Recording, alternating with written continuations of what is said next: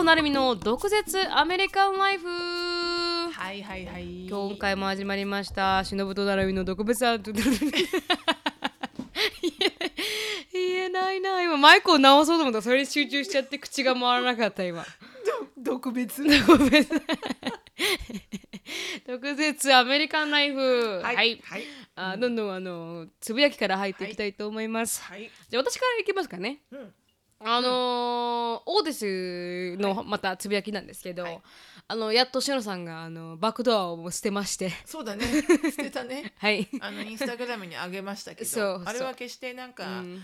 あのハッピーなオーティス来たよっていうのも一つああるんですけどはいはい。あの本当の理由は、はい。もうこのように皆さんに公開してしまったうら、ん。もう捨てることはできないと。うん出口をふ塞ぎました？はあもうしのさんがねきあの捨て捨てましたね。出口をね。捨てましたね。はい。はい。あの燃やしましたっていう、あの報告なんですけど、はい。でも今回おこのオーディスのよう動画を初めて、うん。あの私の YouTube チャンネルでアップさせていただいて、うん。あもうアップしたの？もうアップされてます。はい。あの本当に2分前ぐらいにアップされてます、あまあフレッシュ。はいはいはい。でそのアップされてるのでそれであの多分どういうふうにオーティスが、この最初に来た時から全部撮ってるのではい。うん。だからどういうふうに来て、どうやってパイパーとピーチーズと、あのビーニーと合わなかったかっていうのをもう、あの鮮明に書いてますんで,、でそれまでの経歴とか全部あのお話ししてて、であのオーディスをアクションで見たい方は、見れますよっていう。そうだね、はいすごい可愛いんだけどね。すごい可愛いですね。やんちゃくんでやんちゃくんではい。う。んうんあのオーティスの中ではきっと「ねえねえ」ってやってることなんだけど、はい。それがもうなんかアンパンチみたいな。うんそうね確か。に 「おい痛い痛い痛い痛い」みたいな。確かに確かに。うん。あのそう。巨大ですからね。うん巨大だね、はい。でもねドッグトレーナーの人入ってもらって、うんうんうん。すごいやっぱ劇的にね、変わりましたね。うん本当に。すごいなと思ってねドッグトレーナーの人ね。ドッグトレーナーの人半端なかった。2秒でもうあの、イスタブリッシュしたよね、うんこのねオーソリティをね。オーソリティうん そうアンそう。ダボス入ってもう1分ぐらいで、ん。もうオーティスも子犬もなんか「ふん」そうそう。そうそう「そう。Oh my god she's something else」みたいな。そうそうそう。叶いません。みたいな。みんなしてどうやったらそれができるの？みたいな。すぐ舐められますからね私たちね。それを2分で本当にもう。うちらもうね1週間ぐらいいるのに、うん。全然エスタブリッシュできないこのオーソリティぶりを、うんうん彼女は一発でやったよね。はいかすごかったなと思いましたね。ね。でこのトレーニング方法ももう目から鱗みたいな感じでしたよね。そうそうそうそう全部間違ってましたね今までね。うちら一つも合ってない。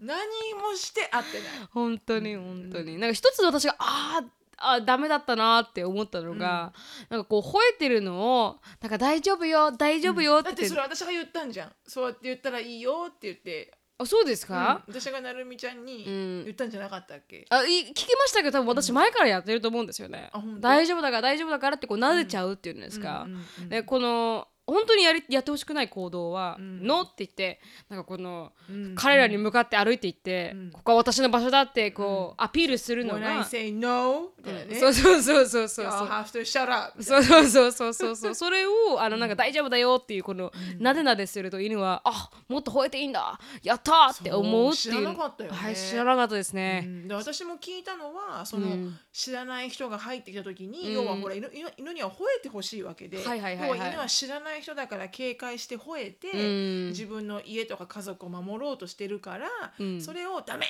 て言ったら、うん。こうコントラディクトするからって言われて、なんかこう大丈夫だよって、うん。He's fine とか、うん。He's my friend that's fine って言ってあげると、うん。安心するよって言われたから、うん。一生懸命言ってたけど、うん。ドッグトレーナーによると、うん。あのピンポンで吠えるのはいいんだって、うん。Good boy でいいんだけど、うん。一旦友達が入ってきたら、うん。あのこの人はもう友達だから、うん。吠えるなとこれ以上、うん。そこでこのオーソリティパーソンがうん「シャッシュ!」って言うと、うん。シッとね、うん。うん。もう吠えないっていう。そうそうそう。締めるっていうね。締めるとこ。そうそうそう。だからなんかこう全てがうん。なんか学んだのが、あうん。全てはうん私うん。にボールがあるんだと、本当にその通りだ。私が吠えてほしくなかったらうん。吠えるなと、でうん。私が撫でたくなかったうら、ん。撫でる時は私が撫でる時本当に本当に。お前がベッグしてくるなみたいな。本当に本だからなんか全部はうん。こう私がやってほしいかやってほしくないかで、うん。ノーとイエスを決めればいい確かに。オーナーに主導権がね。犬とかじゃないとう言われて、ん。もうそっからしてもう間違ってましたね。本当そうですね。あもうお前は私の犬なんだからっていうね。そうそうそうそう従えと。うんうん。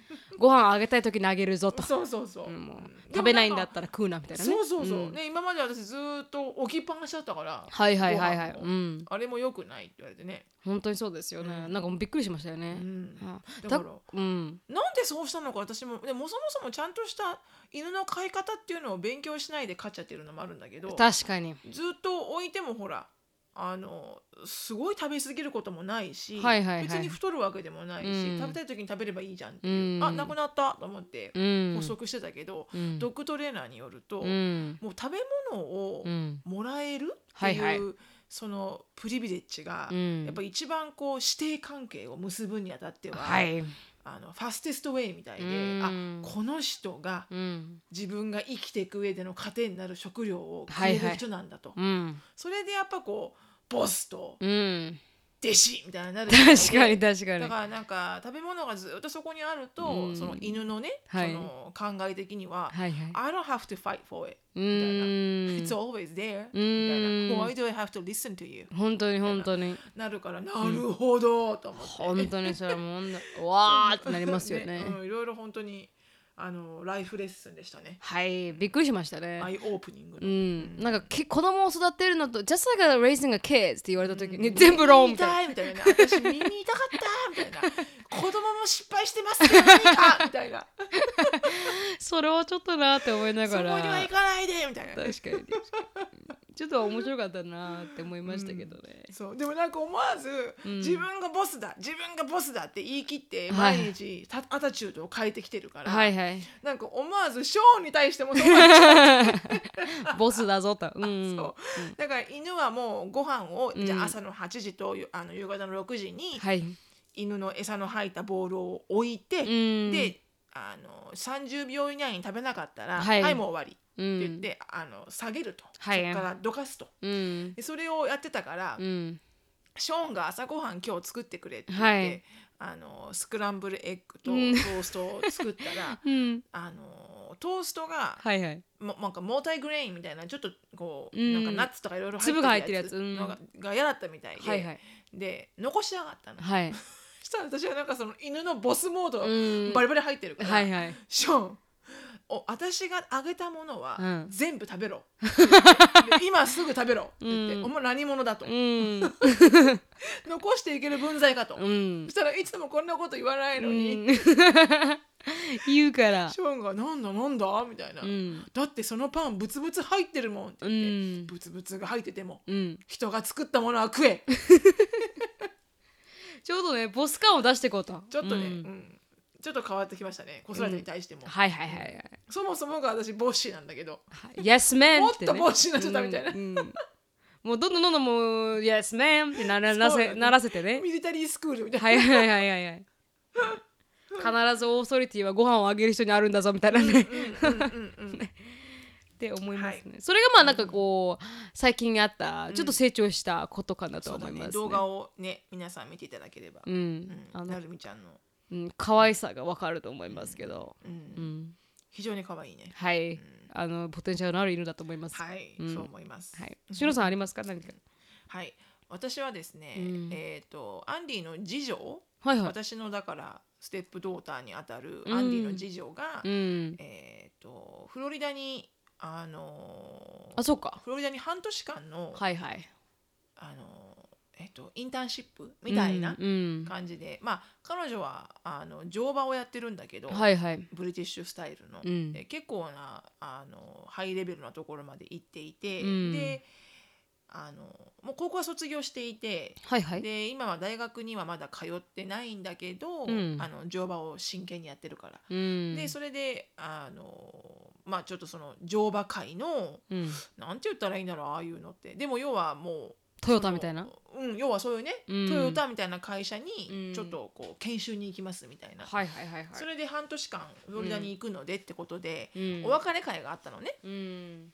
で前のだからあアンディと、うん。でアンディの前の奥さんはいはい。だからそのジョージアとオリビアのお母さうん。んも来てて、うん。でそのそのお母さんの今の彼氏もいて。はい。なので構成を言うと、うんアンおだジョージアをメメインで言うと、はい。ジョージアがいます、うん。でジョージアの左右にうん。お父さんとお母さんがいます、はいはい。でお父さんはアンディであ私のは旦那さん。そういうことか。はいでその横に私がいます、うん。でだからジョージアのすぐ横にうん。ジョージアのお母さんがいて、はいはい。アンディの前妻じゃん、はいはい。その目の前にアンディと私がいてで私の横に私の子供がいて母エリカ・ショーンアシュリー・ショーンっていうん。てで、えージョージアの横に、うん。えージョージアの今のお母さんの彼氏がいて、うん。でその彼氏の子供がそはい。のお父さんの横にいて、すげえな。そうん。ん。そういう仲だったの。はいはいはいはい。でうん。なんだなんだってやっててその、まあ、バースデーパーティーも兼ねてたからあのバースデーのケーキを切りました、うん。でそのテーブルをこうテイクケアしてくれたウェイトレスの人うが、ん。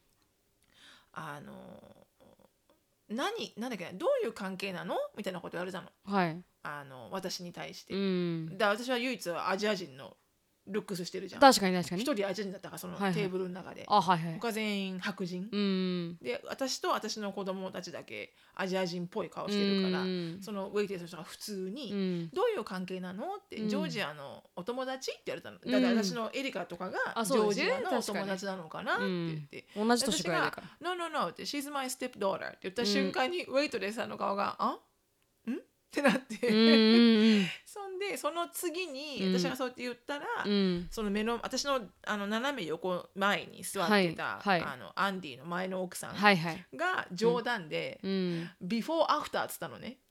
I'm before she's after って言ったの。ああ、はいはいはいはいはいはいはい。すげえ冗談だな。ちゃって。うん、その瞬間に本当ウェイトレスさんが目が点になって、うん、どういうこと？どういうこと、うん、みたいな。 confuse するわ、それは。うん、そう。でもなんかそのなんかこうビフォーアフターって言った瞬間がすごいなんか面白くって、はいはい。で別に私はもうそういうジョークとかにはできるから、うん全然、うん。そんな風に言われても何もあの何よとか思わないし、確かに。うん。でそこからなんかあのビフォーアフターっていうジョークから、はいはい。なんかアンディをメインに置いた、はい。ちょっとしたなんか前妻とはい。あのなんていうの？今の交際。交際？減災前菜と減菜？なんか美味しいご飯みたいな。本当にね。前菜とうん。前の奥さんとうん今の奥さんのはいはいはいなんかザ・大奥みたいになっちゃってそこで。あなんうんかアンディがストライプが好きなのよね、うん。であの人なんかストライプにこういつもこう魅力を感じるみたいへでーそんな話になって。うん。でその時はストライプを着てなかったの。はいはいはい。であのそれをなんかこうジョージアがうん。あ今日もストライプ着てくるかと思ったお父さんみたいなこと言ったら、はいはい。で私が「あ本当ストライプ好きよね」って言ったら、うん。その前の前妻の奥さうんが、んあの私がいついつにあげたストライプのシャツまだ着てんのって話になって、はいはい。で私が「えどれ?」ってなって「う んであのあれのあれよ」みたいな、うん。で私が「あああるあるある」まだ持ってる」みたいな「うん。であんて一言も言わない」みたいな「俺の言うことはどこだ」みたいな「あるあるあれあなたがあげたんだ」みたいな。うん「なかなかかっこいいよね」とか言っちゃって。でも今ねヨレヨレ」とか言っちゃって。うん。でじゃあなんかあのソックスもそうみたいな。はいはいはい。で考えてみたら、うん。お前前の奥さんからもらったら全部持ってんじゃねえかと思って 物落ちいなお前みたういな、ん。捨てなさそうアンディそうそううそう。だからなんかあのじゃあもう今持ってるストライプが、はいはい。ビフォーワイフがあげたものばっかりだから、はい。あのアフターワイフもうんストライプあげにはいかんってなって、うん。じゃあ私は横島じゃなくて縦にするわ 見たことないなその立ってしまうレフリーみたいな、うん。あのサッカーのね。うん。そうだからそういうジョークをはいはい。前の奥さんと、うんできるしのさん半端ない。てなんか本当なんかすごい受けちゃって、うん。アンディを笑い物にするうん。前妻と交際みたいな、うん。なんかすごい笑っちゃって、はいはいはいではアンディ何も言えないみたいいな、うん。面白いな。ちょっとね、うん。意外にあの面白かった。ううん、なんかすごいあのキャラクターな人ですからね、うん、あのキャラクター前菜は。ううん。ん、キャラクターは濃い、うん、あのキャピタル B の、まあ、うん。私がキャピタル B だとしたら、はいはい。あの彼女も X ラージだねもうね。X ラージもうビヤッって感じですね本当に本当に、もうなんかワードで、まあ、フォントも出ませんみたいな。そうそうです。大きすぎてね、うん、アディチューだけなんかあの世界をね、うん超える。超える。本当に本当に、う宙はできるぞって感じそう。私可愛いもんですね、あの人に比べたら、うんほん。と可愛いもの、すごい。すっごい可愛いもの。うん、だって私がステーキをミディアムレアで頼んだのが、はいはい。エリカと私が同じリブアイステーキを頼んだのに、うん。同じミディアムレアで、でもエリカのはすごいこうなんかジューシーで、うん。こう押すとジュワッジュワッってしてるんだけど、うん。なんか私はちょっとドライな感じがして、うん。まあでもお肉のね、はい。部位かなと思って、はいはいまあいいや別に美味しくないわけじゃないし、うん。もう二口食べちゃったしと思ったら、うん。目の前にいたその前のお奥さんが「はいはい。なんか嫌なの？嫌なことがあるの?」って言うからおすごいよく気づく。あちょっとドライかなって言った瞬間に「Excuse me! ねえ!」みたいな早いなお前。つえうんつえよな早いなみたいな。うん、うん、そう。なんかすっげえ言うこと早いなと思って。本当に本当に。そうそうそうそんな感じでした。へえすごい人だ。で書いてもらったんですか？書いてもらった。すげえ、うん。書いてもらった上に、はい。そのドライ普通はそのドライだって言って書いてもらうものうん。は引き取ってそうですよね、うん。書いてもらうじゃん、うん。そうじゃなくて、うん。それはそこに置いとけと。はいはい。別にあなた捨てるだけでしょ。うん。犬に持って帰るから置いといて。すげえ。よく言えるな強いないいなそこら辺のアティチュードは必要ですね。そうね。ん。まあ、そこまでなんかこうあそあの人はエクストリームですけどね。でもそれぐらいなんかこう私がセンターみたいな、うん。あのアティチュードは。でもまあ、うん。それぐらいしていかないといけない国だから、はいはいそうやっぱもう見習うところはあるよね。ありますね。本当にそう思います、確かに確かに、それがつぶやきだったんですね、はい。つぶやきでございました。素晴らしかったです、はい。あーじゃあどんどんどんどんあの、第第に入っていきたいと思います、はい。こう今回のテーマは私たちアメリカのここが嫌いっていうところについてちょっとどんどん話していこうかなと思います、うんなんか、あの本当にアメリカに住んでると、いいところも確かにありますけど、あの悪いところもやっぱり見えてくると、うんうんそういうことでちょっとアメリカの悪いところを今日はね。上げていこうかなと思いまして、うんうんはいうん。実際になるみちゃんはねつい最近にうんこうあの体験したもんね、はい最近体験しましたね。で私が体験したというよりかは、まあ、間接的にね。間接的なんですけどジェイコブが体験してたのを見て、あアメリカって理不尽だなと思ったのが、このジェイコブはまあじなんか持ってるなんかもものがありまして、まあ詳しくは言えませんが、でもうその持ってるものに対してこうメディケーションが、まあうん。あの定期的にちゃんと必要で、うん。でそのてメディケーションをこうもらう毎毎月毎月もらってたりとか、で時にはまあ3ヶ月に1回このメディケーションをもらうんですけど、まあ、小さいピルなんですよね。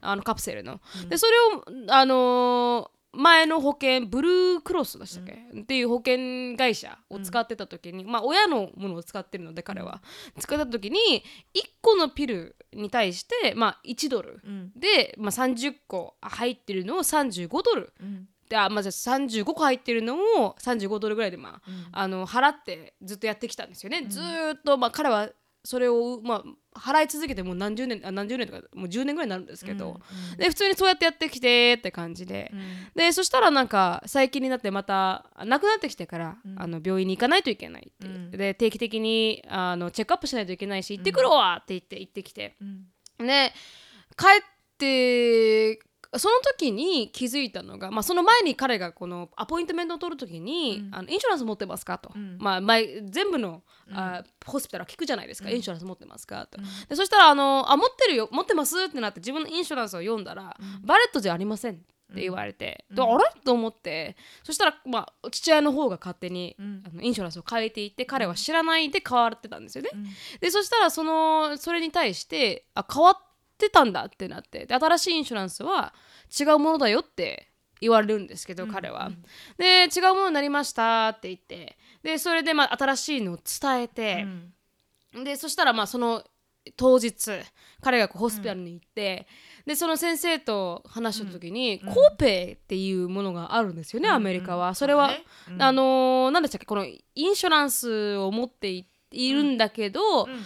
個人が負担しないといけないお金ですよね。そう個人の負担額。はい、うん。のことをコーペイって言うんですよね。こうそうコーペイっていうのが個人の負担額、うん。だからそれは保険のさあの保険会社によってまちまちで、はい。すごくいい保険会社だとうん。1回のドクタービジットに対してうん。5ドルとかもあるうし、ーん。ですごい悪いところだとうん。1回行くのに50ドルとかね、うーん。でそれは保険会社の何のプランにうん。会社が入ってくれてるかうん。によって違うから、うん。うん。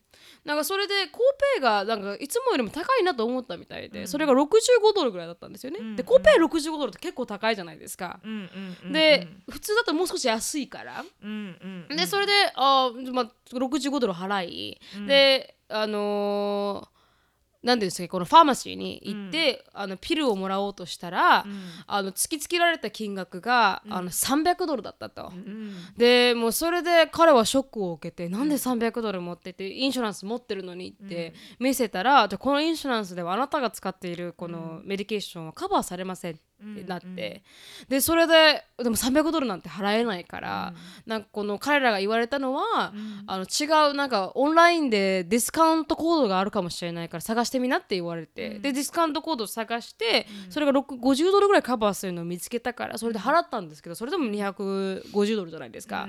でそれをもうなんか自分で払えるだけの学生だから金額ではないので、一旦もうお母さんの方に電話して、でごめんなさいだけどなんかもう本当に払えないから、でもこれがないとファンクションできないから、あの払ってもらえないかってお願いしてお母さんに払ってもらって、まあ、お母さんは快く払ってくれてるんですけど、でそれで帰ってき そてこでやっぱお父さんには電話できなかったんだね。はいできなかったと思うんですよね、うん。でそしたらやっと終わって帰ってきてそしたらもう彼が、あのーもう半泣き状態でいるから「どうしたの?」って言ったら「もう今まで思ってたものよりも高くて」って言ってうん。払えなかった。でも申し訳ないとお母さんに対して、で言うからそしてかよくよく見てみたら新しく変わったこの保険うん。が全くもって彼がこの必要なメディケーションをカバーしないうん。保険で、うん。でもうフルでアマウントで払わないといけない。で、彼はこのなんかこうちゃんとしたあなんだかメディケちゃんとしたところのブランドのメディケーションじゃないとなんかあのジェネリックジェネリックのやつを。を、はい、あの渡されるんですけど、うん。あの副作用が結構きついらしくて、うん。で、まあ、このブランドじゃないとダメっていうでのがあるスペシフィックなものじゃないとダはい。メなんだね。うん、でもこの普通はジェネリックをアサインされるみたいなんですけどそれからその方が。はい、でもそれもあのアサインされないってことは、このインシュランス自体がそこまでいいものではないうん。かったっていうのがまあ後々判明したんですけど、うん。もうそれ聞いた時にアメリカのこのメディケーションシステムの、うん。なんかこうなんか悲しいところというか、うん。日本だったらあの普通にしあの国民保険があって、で7割方カバーされてって言って、安心だし安全じゃないですか。うんうん。でもアメリカは入るこの保険会社によってもカバレッジの量が違うし、この会社を変えたからって取ってあのてなんていうんですかこのメディケーションがうん。この会社はカバーしてるけどカバーしてないとか、本当にあの細かいところで、あの違いがあったりとかもうピンからキリっていうアメリカの保険は、うんうんうん本当に怖いなというかもう良くないところはアメリカの。で、日本がすごく素晴らしいところだなとは思いましたけどね、特に。日本は一律に多分うん。何割かカバーする形だと思うんだよね。私もそこまで覚えてないけど、はい、これはこうだからうん。カバーしないとか、うん。そこまでなんかたくさんルールはなかったと思うのね。はいはい。だからあのなんていうのかなそういうふうに薬の種類も、うん例えば風邪ひいていきました。抗生物質が必要です、うん。なんか風邪喉の痛みとかはい。咳の咳とかくしゃみの薬は保険効くけどはい。抗生物質だけは保険効きませんとか、うん。そういうなんかこう細かいあのカテゴライズはいっていうのが、多分ないような感じがするんだよね日本は。うん。多分一律この国民保険だったらこれぐらいとか、うん。で子供は13歳まで無料とか、うん。もっとこうすごいシンプルではい。国民のためを思ったうん。プランだなって思うんだけど、うん。本当にアメリカはうん。あのお金をなんつうのあのキャピタル主義というか、はい。お金を作ることが目的うん。でえとにかくやっぱりね不健康な人も多すぎるんだと思うんだよね。はい。でもうファーマスールコのもうなんつうのかなもう帝国じゃんここ、うん本当に。もう薬の化学薬品の帝国っていうか、でもなんだろうねあのそのものによってうん。カバーするものとカバーしないものは、うん。確かに保険の切り替えとかで勝手に変わる時もあって、うんあのでもそれもやっぱ自分から確認をしないといけなくて、うん。保険が切り替わりますよこれからこんな風になりますよっていう更新の時期が必ず1年に1回来て、うん。そこで例えば私なんかは持病とか持ってないからうん。別に確認するものは何もないけど、うん。でも高血圧が持ってる人とか、はいはい。何らかの常に飲まなきゃいけない薬を持ってる人は、うん。そこで聞いてるよね、うん。これがカバーしてるかカバーしてないか。うん。でだったらカバーしてるプランにうん。会社にお願いして自分だけ変えてもらうか、はいはいはい。でそれも会社がオファーしないんだったら、うん。もうほんと自分で自腹で払うしかないし、うん。だからそのそもそもがそのあの保険のサービス、うん。あその医療保険っていうものがピンキリであってそうですよね。あのどれを会社が、えっとうん社員に適用するかっていうのは会社の福利厚生のその会社がどうしたいかだからはい。社員のことそんなに考えてなくてう、ん。別にこんぐらいでいいんじゃんっていうね、うん。こうちょっとクラッピーな保険の会社もあるし、はい。すっごい手厚いあの医療保険をうん。用意してくれてる会社もあるし、うん。もう本当それはまちまちだから、うん。あのすごい理不尽に感じることはたくさんあるよね。うん。で私ももう前から言ってるけど歯医者の治療がやっぱり毎,、毎年毎年、うん。そのリダクタブルっていうのをマックスにいっちゃうのね、うん。リダクタブルっていうのはうん。1年間のうちに例えばはい。私の保険だとどれぐらいかな？15万とか決まってて、うんであのあ25万かな、だからそのに要は20ああのデンタルの場合はね、はいはい。ちょっとメディカルは違うけどデンタルの場合は25万円って決まってたら、うん。25万円ぐらいまでのうんあのものしかうん。保険では払えられなくて、はいはい。それ以上にいったらもう100%アウトポケットなのね。自己負担自己負担なの,、なので例えばじゃあクラウンを1個入れました、はい。そこで1800ドル、うん。で例えば今回インプラント入れるじゃない、うん。それで3500、うん。でそれ例えば6000ドルになりますと、うん。でインプラントは例えば50%保険が払います、はい。でクラウンも50%払いますって言って、うん。保険が払った金額が2000何ドルとかに達した時時点点ででうん。その年に行う治療はあとはもう全部100%アウトポケットなのね。だからは私は毎年毎年連チャンしてい過去34年間ぐらいそのうん。マックスをいっちゃってるわけよ、はいはいはい。ずーっと治療してるから。はいはいはい。そしたら今年の去年の10いつも私は11月に切り替えなんだけど、はい。11月に切り替えますよっていう通知が来ましたと、うん。毎年、うん。そしたらデンタルをカバーしませんって言われたの、へえ一切？一切。うん。なんで？って思うじゃん、うん。あの使いすぎだからってことなの。でへえ私は反対にメディカルとかはほとんど使ってないいから。らチェックアップぐらいしか、うん。もう全く問題ないけど。でもメディカルだけで月々すっごい払ってんだよ、はいはいはいはい。だからたとえデンタルを使ったって、うん。たとえデンタルを 1, 一ヶ月1年間に20万使ったって、うん。メディカル1回も使ってないんだから、うん。それ以上の利益はあんだろうよと思うけど、うん。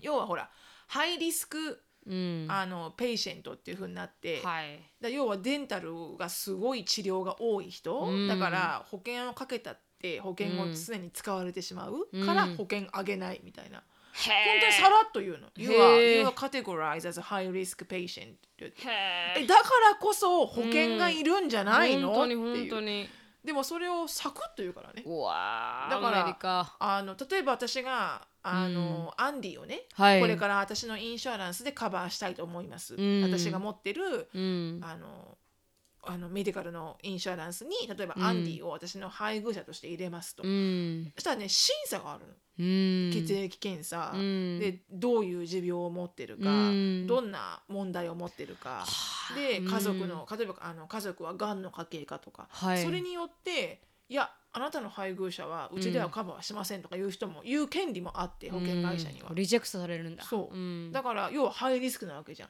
例えばはあ糖尿病とか、はいはい。あの骨粗しょう症とか、うん。もしくは何か喘息とかの持病があるとか、うん。っていうとやっぱ毎月毎月保険代がかがかかるわけじゃん。はい。したらハイリスクになって、えあのーカバーしませんっていう時もあって、うん。もう私それが理不尽で、うん。なんなのカバーしないって。本当に本当に。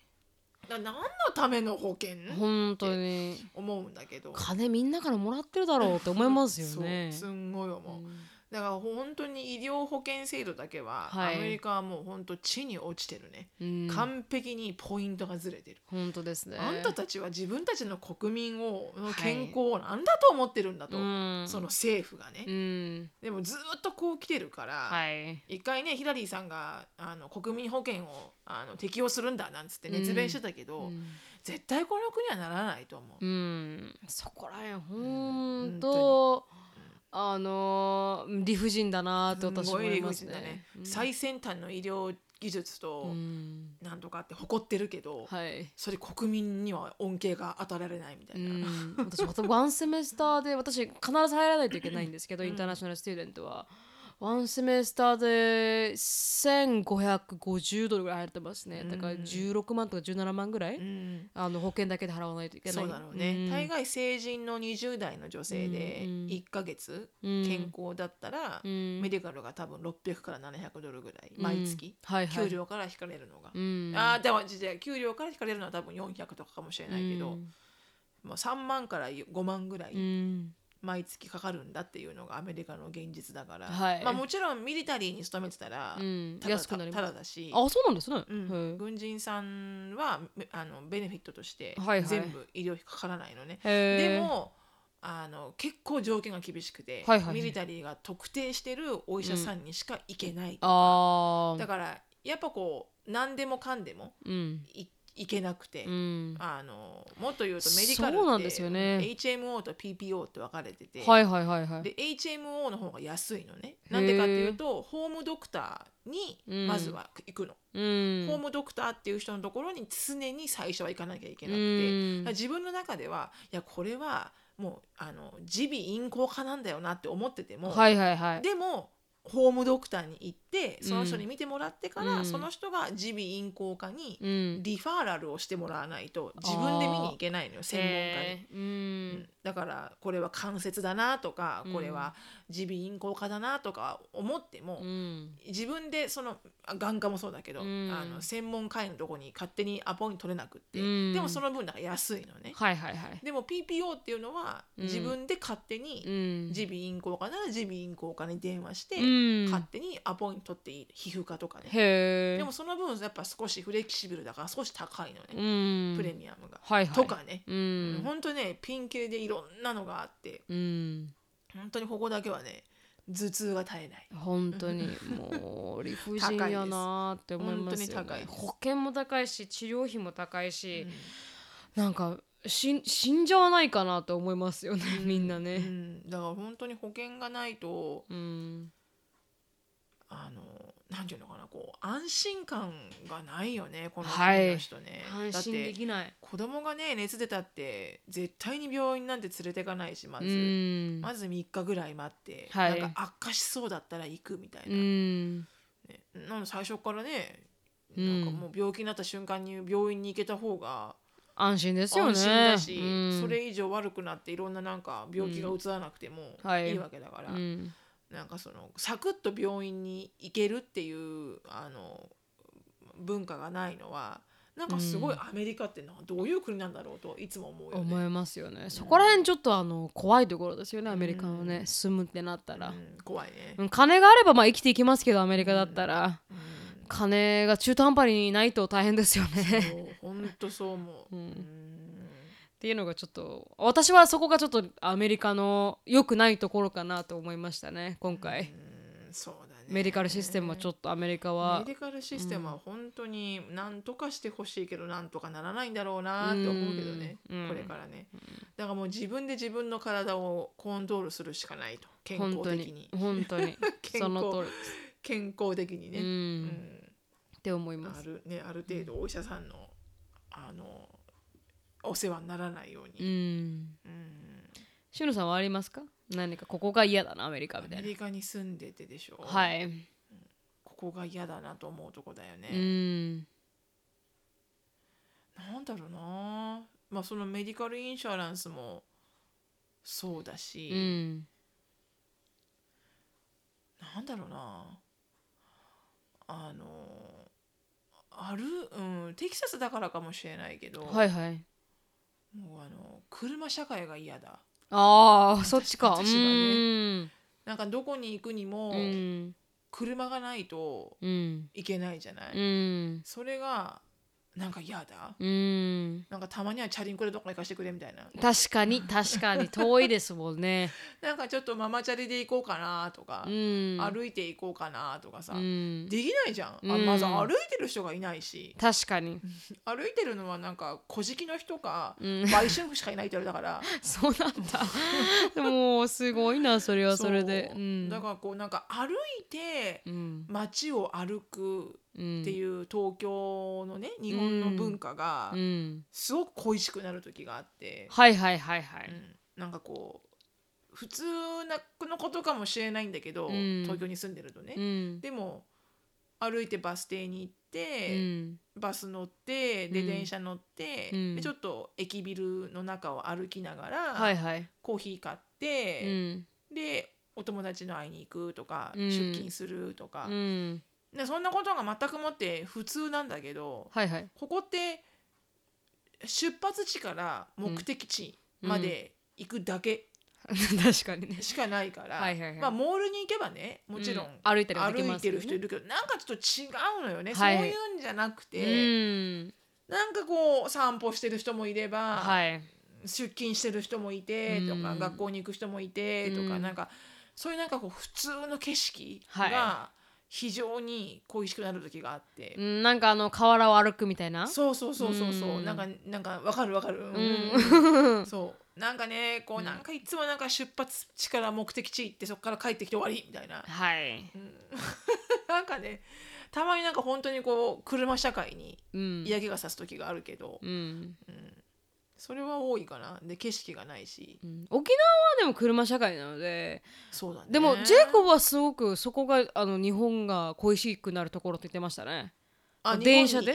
うん。日本にたい日本恋しくなるとことの一つが、日本は電車がいっぱい通ってるからら public transportation があるから、はいはいはい。勝手にどこでもね行けるところが。自分で運転しなくてもね、うん、なんかすごくいいなあ、恋しいなあって言いますけど、私はもう全然もう車社会なので沖縄は、うん。そっか、うん。じゃああんまりそういうとこはあれか。恋しいなとかと思うほど自分の肌にうん。身に身についてないか、はい。そういう出勤とか通勤とか、うんないですね、モノレール最近できたぐらいですもんね、うん。沖縄、ううん。ん一本しかないですからモノレール。い行きと帰りしか。あの一本しか通ってないですから、そうだよね。はい、そうだよね、うん。うん。それぐらいですかね。モノレールも観光のために乗りましたから。通勤とかじゃなくて観光のために乗りましたから、そうだねうん。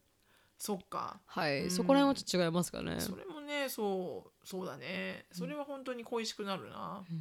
うん、でもうんでもそれぐらいかな。いうんまああとは本当にこうどこに行ってもサービスの質が悪い。っうん。ていうのはもうあの開き直ってそういうもんと思ってるからはい。いいけどうん。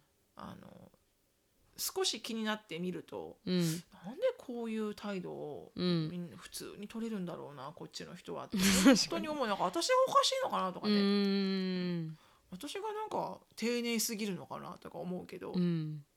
慣れちゃったけどでもなんか本当どこ行ってもあのアメリカ人に気を使うとかはい。こう丁寧に接するとかっうん。ていうあの精神を求めるうん。こと自体が間違ってて、うん。そういうのが普通にできてる人うん。ってあんほとんどいないよね。いない。うん。うん。ほ ほぼ皆無に近い。うんいない本当にいないと思う。なんかちょこちょこしたところではい。全然なってないし、うん。どこ行ってもね、うん。タイヤ買いに行ってもうん。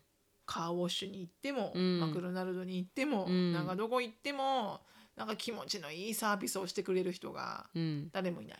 なんかこあの気持ちのいいサービスしてもらわなかっもらいたかったら金払わないといけないですからねアメリカね。そうだね、ファイブスターとかね。そうそうそうそう。うんうん。そういうところに行ったら、うん。確かにやっぱ訓練されてるからね、はい、合理的ですよねそこら辺でアメリカね。そういう人をね、うん。あの受け取るしね、はい。うん、そうそうそうそう。なんかそういうところはあのアメリカの合理的さって感じですよね。金を払えば払った分だけもらえるみたいな すげえアメリカですよねそこら辺ね、確かにね。うん。なんかうんね、うん、資本主義ですね。うん、アメリカのね。って思っちゃうよね、うん。本当に。そう目がつつ特に日本がそれができるから、うん。あの気になっちゃいますよね。そう、うん、すっごい気になるね、うん、なんか空気最近この動画で空気を読むみたいなことを、コンセプトをジェイコブに教えてたんですけど、すっごい難しいコンセプトだなと思って日本人の空気を読むっていうコンセプト。よくそんなの教えられるね。はいなんかアプリがあってそれを空気読む読むみたいなアプリがあって、でそれで空気を読むってことをこう一生懸命伝えてるんですけど、なんかアメリカに空気を読むって文化全く持ってないじゃないですか、うん私はないと思うんですよね、ん。なんかないと思ううんなんか今ここで手を挙げるみたいなところで手を挙げるじゃないですか、みんな、今ここで発言するってことで発言するじゃないですか、空気読んだらあの やらないはずだけど、うんうん。アメリカだとなんかもうみんな空気読まないから読まないね、うん、なんか OK みたいな、うん。まあ、そまあそういう考え方ができる頭じゃないんだろうね。はい。なんかうん、あんまりこう人のことをの人のためにやるとかないですよね。ないあなでもそうなってたらおかしいかな。なんかこのチャリティーとかやる人いっぱいいますから何とも言えないですけど。そうねなんかこう day-to-day life で、なんか自分の隣に人がいるってことはあんまり考えてないね。文化かなと思いますよね。確かにね、うん。例えばなんだろう空気読む。そうね。確かにな。でも思い出したらなんかなんだかな。子供たちがいた状態で、うん。みんな子供たちがお腹すかしてたところに、うんなんかもう夕なんだろう覚えてないけどまあ、うん。なんか食べちゃいけない理由があったんだよね、はいはい。もうすぐ夕飯が来るとか、うん。なんかもうすぐピザが来るとかわかんないけど、うん。みんながこうある程度の人数の子供を集めて遊ばしてる時にはいはい。一、人だけあのお母さんがマクドナルド買ってきて、うん。自分の子供だけうに、ん。その時だけはてめえ空気読めこの野郎と思ったけど、うん。みんな欲しがるだろうよ、みたいな。うん。しかもなんでおめえの子供だけマック開けてんじゃんみたいな。みんながいるところでうみたいな。ん。そういうのは、まあ、日本人でもいるいたね。あ日本人でもいいましたか。日本人でもいた。たね。それなんか多分たま本当に気を使えない人、はいはいはいはい。この状況で、うんねチョコレート開けたら、うんみんな欲しがるでしょうってういう。んで私も私もってうわーってなるでしょう、うん本当に本当に。うん確かに。うんそういうのはあったかな。まあ、うん日本人でもいるはいるわけどねやっぱね。はい。日本そうですね。でもアメリカそれがなんかあの100うん100人中100人みたいな感じじゃないですか。うんうん確かに、ね。多分日本人ってそのそういう人をやるそういう人がいるっていうのはなんかこうまあまあ珍しい珍しいうんちょっと話題になるみたいな。はいはいはい目立ってしまいますし。そうかもしれなういね。ん、アメリカ全員全員ですから、うんうんなんかとね、うん。よくかんよくよく仲良くしてるよなって思うよね。そうですよね。なんかみんないっぱい主張して成り立ってるみたいな、うん。うん。面白い文化だ誰がそれを調和してるんだろうと思うよね。そうですよね、妥協しない私みたいな、うん。なんかあんのかね。そういう風になるような。う、ん。うん。まあ、空気を読まなきゃいけないようなシチュエーションがないのかもしれないよ、うんアメリカ人の付き合いでは。はいはい。もしかしたらね、うん。そこまでこう空気を読むシチュエーションがないんじゃないのかな。うん、みんな言いたいこと言言言って終わってるから。うん、ね。なのかもしれないですよね、うん。うん。それはそれでなんかいいなっていう人もいましたけどコメント欄には、ん。なんか日本日本人はなんか読みすぎて、なんかこのかこの一つのコメントが面白いなと思ったのが、うん。この空気を読むってことをこの、うん。私のコメントしてくれた人がうん。外国人の方に説明したらしくて、うんうん。そしたらその説明した人が「わお日本人はひらがなも読めて漢字も読めて カタカナも読めて空気も読めるんだ」って 言われたって。確かに日本人はすげえなってちょっと思いましたね。うん。確かにね。うん日本人全部読めるみたいな、日本じゃだけじゃないですか。このひらがなもカタカナも漢字も読まないといけない国って。そうだよ。3種類あるからね。本当に。日本語だけだからね、うん。3種類もあるの、うん、あと空気を読まないといけない国ですから。なんか日本は、たくさん読み物あるあね本当に、すごい読み物ありすぎる、うん。感じろみたいな日本人は。人の気持ちを感じろみたいくなめみたいな、ね、そうそう。人の気持ちをくめみうたいなね難しいな。難しい文化。それはなんか好きかって言われたら私は読めない人だから空気を、うん。ちょっと難しいところではありますよね。読めてる方だと思うよ。本当ですかうね、ん読めてる方だと思うけどな、うん。他の同じような年齢の子と比べたら、あそうですうか、ん、なるみちゃんはまだ。あそうか調子乗りますよでも。読め、空気は読めてるんだけど、はいはいあの自分のやや やりたいことがあの優先される優先されてしまうから、うん。あの空気読めないんじゃなくて、うん。あの待てないんだよね。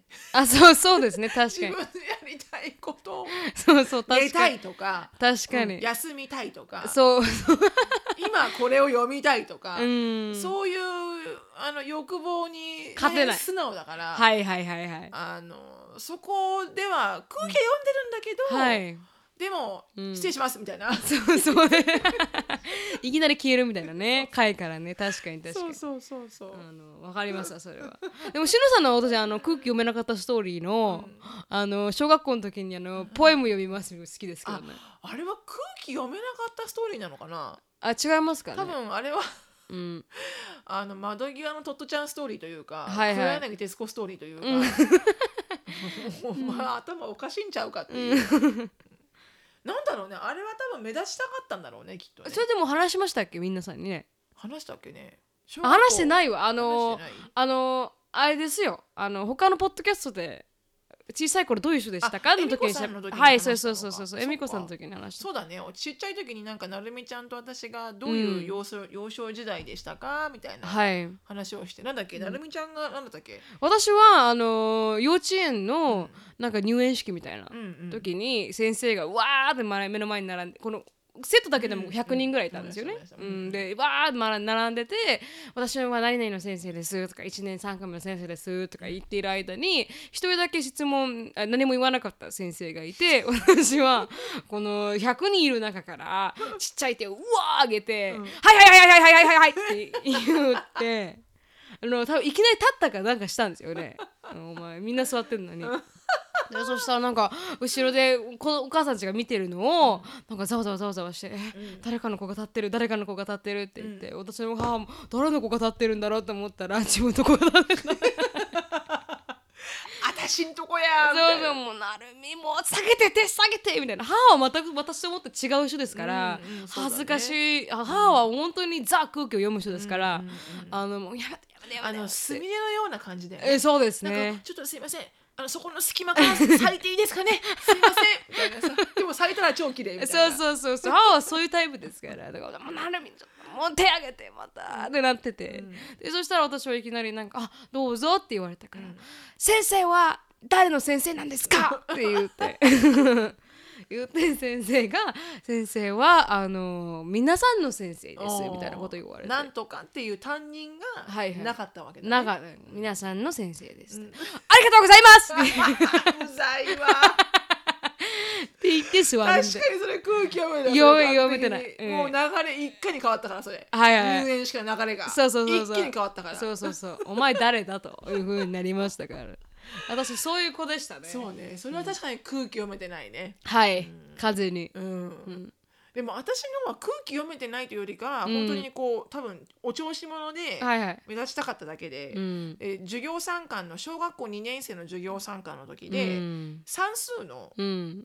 あの授業参観だったんだけど もうお母さんたちがみんな見に来てくれるから盛り上がってるわけよね、うん。もうお母さんの前で。うん。何かやってやろうと思って、で算数の時間なのに「この答え分かる人?」って言った瞬間に「はい」って「じゃああじゃあ山本さん」って言われて、うん。旧姓が山本さん、はい。山本さんって立ち上がって、今日の朝考えたうん。ポエムを発表します。って言って「太陽」って言って。やばい。もう全員ドン引きよ。もうお母さんもどっかに行ったかない。もうお母さんもうどこ行ったかない。もうお母さんも、やばいですうん。ねそ。れだけはなんかうちの母親もうん。本当に、うん。あのリテラリーにうん。こう、あの穴があったら入りたいって本当に思ってでもっと言うとあの、うん。これはめあの目立とうと思ったわけじゃなくて、はいはい。うちの母親が恥ずかしかったそれがうんまあナンバーワンのうちの母親の恥ずかしかったんだけど、思い出なんだ。うん。ナンバーツーに入るのが、はい幼稚園の長長年長さんの時うに、ん障害物競争があって運はい動会で、はい。うんで私もうすっごいあのうんあのなんつうのおデブちゃんだったのねはいはい。幼稚園の頃、うんおデブちゃんっていうかぽっちゃり、うん、でお腹がすごい出ててう、ん。で それであのタイヤをくぐってはいはい。走っていくのがうん3個目の障障害物だ害物で,、うんでそれタイヤをくぐったらあとはもうゴール一直線なの、うん。でタイヤがうん止まっちゃって、あのお腹お腹で、うんうん。でで出れなくって、はいはい。でしょうがないからそのまま走ったの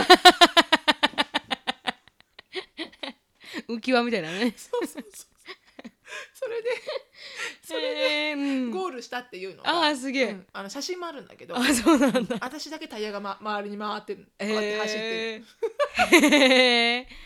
それはでもそれがすごいお母さん恥ずかしかったって言われて、うん。じゃあなんでもっとね、うん。ダイエットに気遣ったらご飯くんなかったの私にって言って、うんそれはそうそうそんなことがございました。さすがですね、しのさんあのその時からあのガッツはあったガッツはあるね、うん。まあ、一応さゴールはしないかんと。そうなんです。もうタイヤが抜けないどうしよう走ろうと。このまま。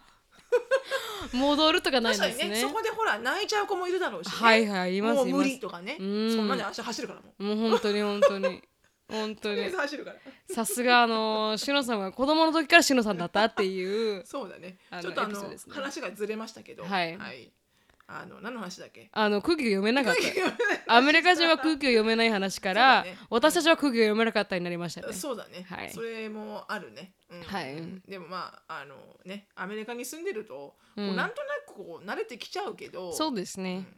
でもやっぱ嫌なところは嫌だね。すごくね、ずけずけと入ってくるのも嫌だし、ううんん。気を使わないのも嫌だし、うん。でもなんかそれを求めちゃいけないね、はいもうねうん、なビジネスミーティングであのトイレどこって言ったらあの鍵投げられたって言ってましたからね。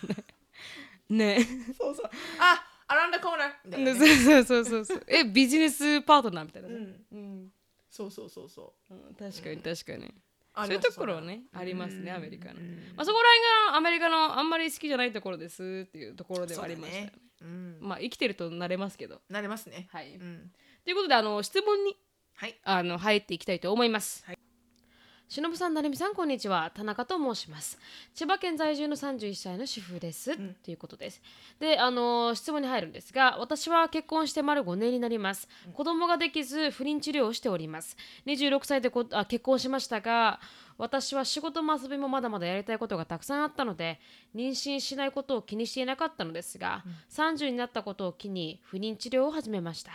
不眠治療を始めてから丸1年になりますが周囲からの反応が様々で嫌な思いをすることもありました先日駅で70歳代の男性にだ電車のことで質問されそれに答えたところ同じ車両に乗ることになり男性がそのまま会話を続けようとしたので私もなんとなく話を聞いていたのですがだんだんと私に対して質問をし始め結婚しているのか子供はいるのか何歳かなど初対面で話したことない人間に聞くことかと思うようなことをいろいろ聞かれました。うんなんだこの人はと思いましたが、電車の中で周りにもたくさん人が乗っていたので逃げる場もなく無視する勇気もなかったので私は結婚しているが子供はいないと答えました、すると男性は今は不妊治療の人が増えてるけど人工授精受精とか体外受精とかそんな人工的な妊娠の仕方は気持ち悪いよなと軽いトーンで言ってきたのです、私はそれを聞いてドン引きしお前の方が気持ち悪いわと、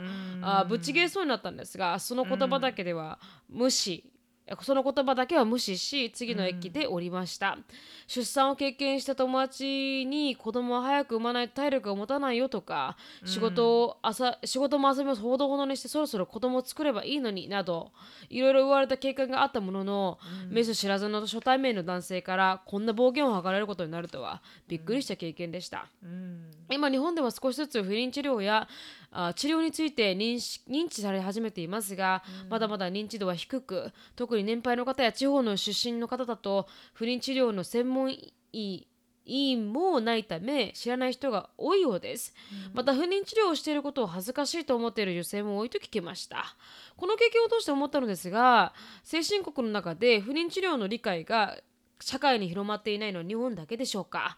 アメリカだとどうでしょうか？不妊治療についてアメリカはどのぐらい認知されていて治療されている人は会社からどのように見られてあ社会からどのように見られていますか、なかなか答えづらい質問だと思いますが採用していただけると嬉しいですっていう、あの質問でした、結構あのセンシティブな質問ですよねこの、日本普通聞かないよね。はい。なんかこんなん堂々と聞いてくるこの70歳の親父は何なんだと思いますけど、うん。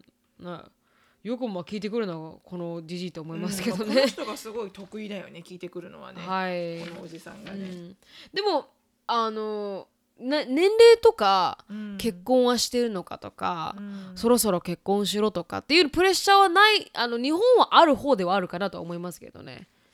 プレッシャーが？あそういう感じな子供はこの時まあ体力の問題も多分あると思うんですけど、うんうん、なんかそういうのが少しあるあなんか私は帰るとなんか言われますね。あの、うん、グランペアレンツに、うんうんうんうん、なんかもうそろそろ結婚しろとか。うん、なんかあの言われるの日本はない、うん。うん、ないとは言えないかなと思いますけどねそういう。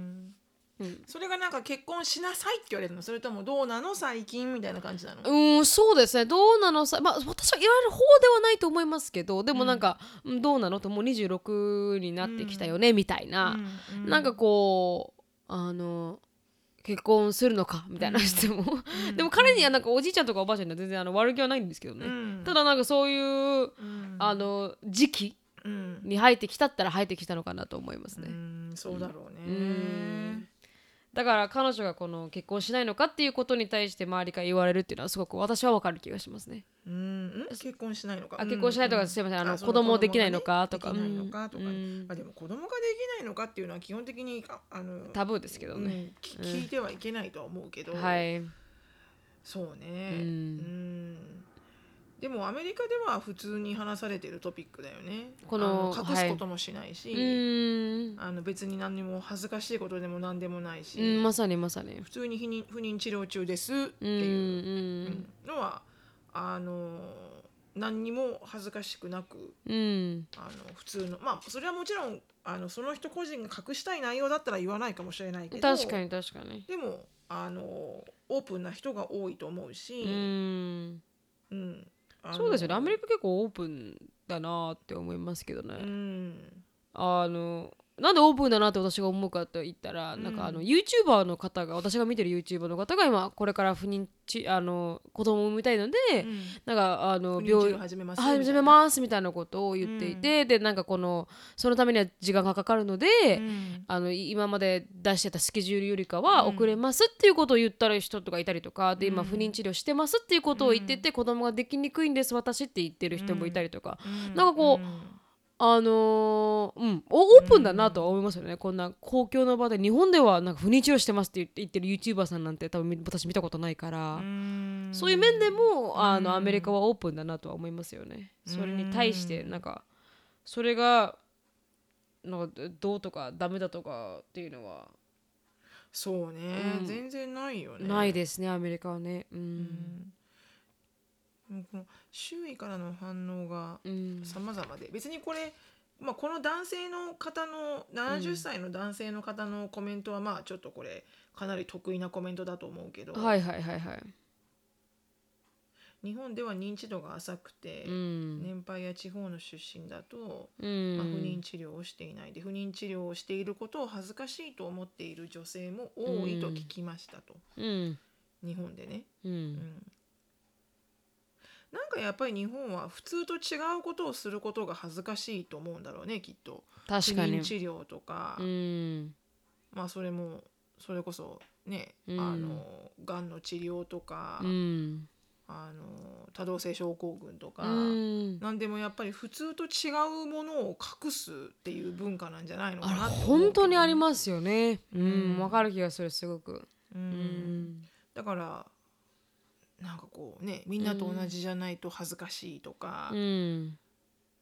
思うのかねやっぱりね。思うのまあ、かもしれ特にがんなんかに関しては、うん。おそらくまあ周りの人に気を使わせてしまうから、っうん。ていうことでこう黙ってるパターンが多いらしいんだけうど、ん。でもあのアメリカでは本当何の恥ずかしいこともなく、うん普通にみんな公開してるし、うん。ある意味そういうふうにすることでうん。いろんなサポートをもらえて、うん。まあでもサポートをもらうっていうことが多分日本人には上手にできないんだと思うんだよね。助けてもらうみたいな。気を使ってお見舞い金とかうん。渡しちゃうと悪いからってういう、ん。でも周りからしてみたらねう、ん。なんで言ってくれなかったのって何かしたかったのにって思うじゃない、確かに確かに。うん。だから特にそのがんになっちゃってる人うん。自体は、うん。そおそらくあのそれがまあ子供であればうん。あるほど、うん。多分みんなに応援してるんだよっていうことをうん。フィジカリーに見たいと思うんだよね。うん。自分がこう一人ぼっちで残されてるんじゃないみたいな。確かに。あみんながこんだけ応援してくれてるんだっうてん。思えると思うから、うん。なんか隠すとかは良くないと思うし、うんうんあの本当にこう良くない文化だよね。うん。すごくね。あのうん。不妊治療もそうだけど、うん。あの妊婦さんに対しての,、あの対応？扱いもすごく冷たくて、言ってましたよね。ううん。んあの私はにもう本当臨月まであの JR 線で通勤してたんだけど、はいはいはい。少し時間をあのずらしてはくれたけれどもうん。会社がね、うん。だからああまりにも渋滞には乗らない時間帯にはしてくれたけど、はい。でもちょっときついってういう、ん。でもなんかこうあの臨月ぐらいになってきた時にはもうなんかおじさんとかう、ん。お前その腹で乗ってくんの？みたいな。完璧にそういうなんか「え押されるの分かってるよね」みたいな「いいや分かってますよ」うん。分かってますけど、うん。仕事行かないといけ私もないし。仕事行かないと生きていけないんです。バカ！みたいな。本当に 本当に。本当に。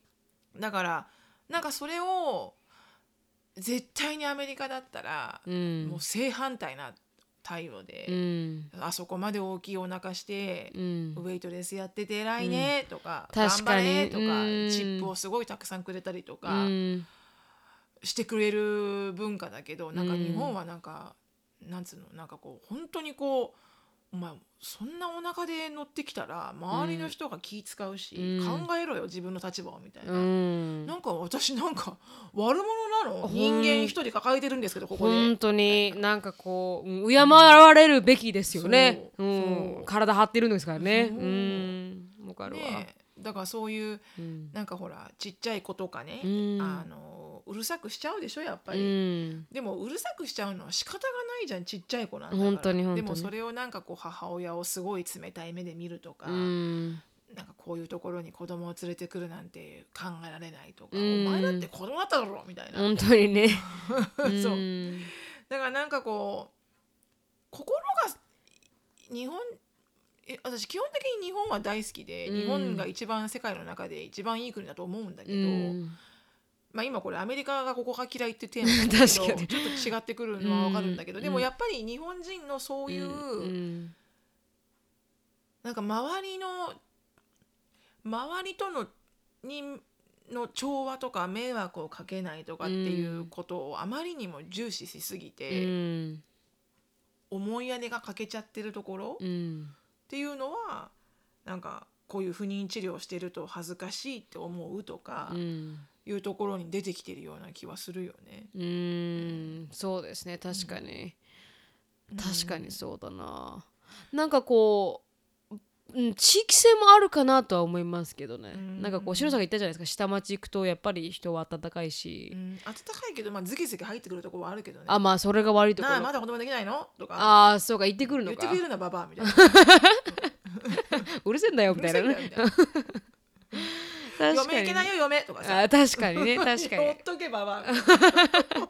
いうところが確かにあるわねあるから。あーそっか、うんうんまあでもねまちまちだかもしれないよね、でもなんか言ってましたよねシロさんがあの黒人のおばちゃんになんか大丈夫よみたいなこと言われたって。あ私じゃなくてそれがフェイスブックでバイラルになって、うん。あのターゲットかなんかで2歳かなんかの男の子がテンパタンドラムって言ってもう嫌だってもう,、うん。もうギャーギャーギャーギャー騒いで、うん。もう地団だ踏んではいはい。床に寝っ転がって、うん。もう子供育てた人はみんながわかると思うんだけど、うん。もうそうなっちゃうと、うん。お母さんも焦るんだよね、ううんるさいし周りに迷惑だし、確かにでお確かに。母さんが焦ってうん。焦るほどうん。子供も落ち着かなくなって、うん。で2人がパニックになっちゃうの。うん。でそれをたまたまターゲットでそうなってたうん。白人のお母さんとはいはい。白人の息子ちゃんを見てた黒人の少し先輩のおかおばちゃんうん。がささささってきて、うん。そのぐわーって泣いてる男の子をうん。持ち上げて、うん。ギューってハグして「うん It's okay, it's okay」って言って「うん It's alright」って言ってこうなんか、うんあのその場からふなんかトントントントンお尻叩きながら背中叩きながら、うん。あのそのお母さんがいるところから離れて、うん。でお母さんにも「You fine?」みたいな、うん。でそれが誰かが撮ってて、うん。あのもうなんかこうお母親だからこそうん分かる、うん。その手助けっていうかそういう時ってはいはい。息子とおお母さんがもう2人でテンパってるから、はい。もうなんかマイナスにマイナスでもうすごいマイナスになってて確かに。ちょっとしたこう視点のか視点が変わると子供ってピタッて、確かに。だからなんかそう本当景色を変えてあげるとか、うん。全く違うおばちゃんに怒られるとか、うん。あの全く何かがこうなんかわかんないけどこうクーラーがいきなり風が通るとか、うん。何でもいいんだけどうん。気が紛れる子ような。供はなんかふっうんてなんかこうその時なんなん,、うん。なんかこう気が紛れるようなことが起きると、うん。普通にポンってお、ま、終わるものなのね。うんでそれがやっぱりね母親だから分かってたのかもしれないし、うん。そのテンパってもうちょっと涙ぐんでる白人の若いお母さんが、うん。のことを、うん。大丈夫よってみんな通ってきた道だから、みたいな、うん頑張れみたいな。っうん。ていうのがあまりにも自然な、うん。あのカインネスアクションってことで、フェイスブックでバイラルになっうて、ん。でエレン・ダ・ジェネラスのショーまで行ってへえすごい。でその人たちがこうショーに呼ばれてたけど、うん。うんでもああいうのはなんか日本はすごく少ない気がする。うん。なんか公共の場で助けてくれるとか、ううん。んっていうのはうん。なんか少ない気がするね。うん。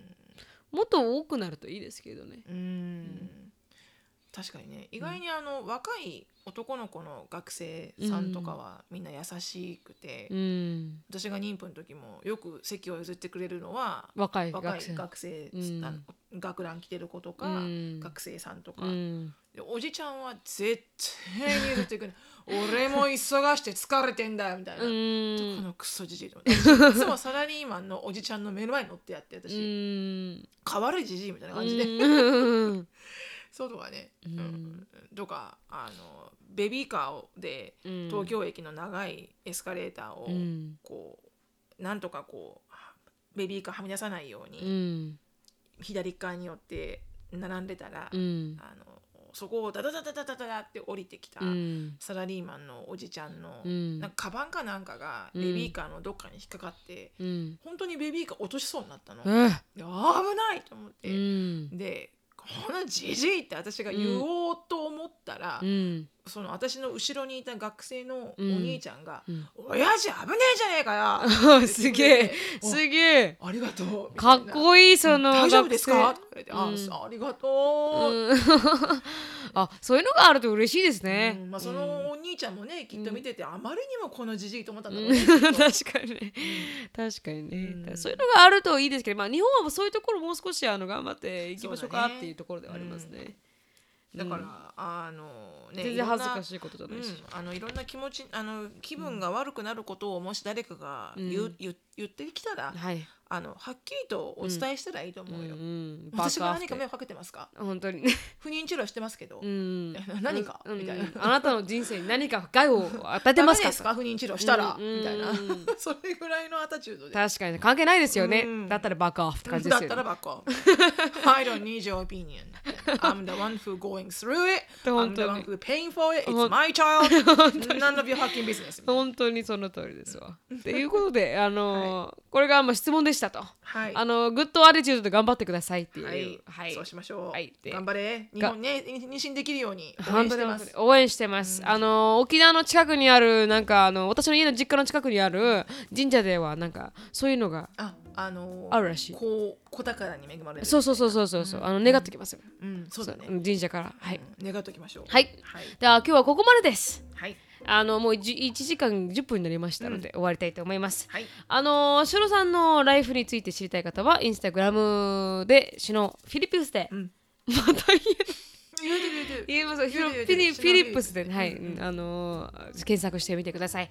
で、あの質問、あの応援、あの感想等がありましたら、なるみしきやと gmail.com であの E メールいただけると幸いです。はい。で、あのはい、これぐらいですかね。そうだね。うん、はい。じゃあ、あもうの1月も終わりますんでね。本当にその通り皆ですわ。さんもう早いですよ。うん、そしたらバレンタインが来てはいはい。じゃあイースターが来てはい、じゃあすぐ夏休みになって本当に。もうクリスクリスマスが来ましたあー、怖い。クリスマスが来ました 光のように過ぎていきますからね、時間はね。はいだ。から時間を大事に過ごしましょう本当にその通りです。あ、あまだまだ Facebook のページもありますんで、あ,、の、独立ライフで調べてみてください。でも今日ここまでです。Thank you so much for listening. I hope you're having a wonderful day. Please follow us on the podcast, but we will see you in our next podcast. はい. Bye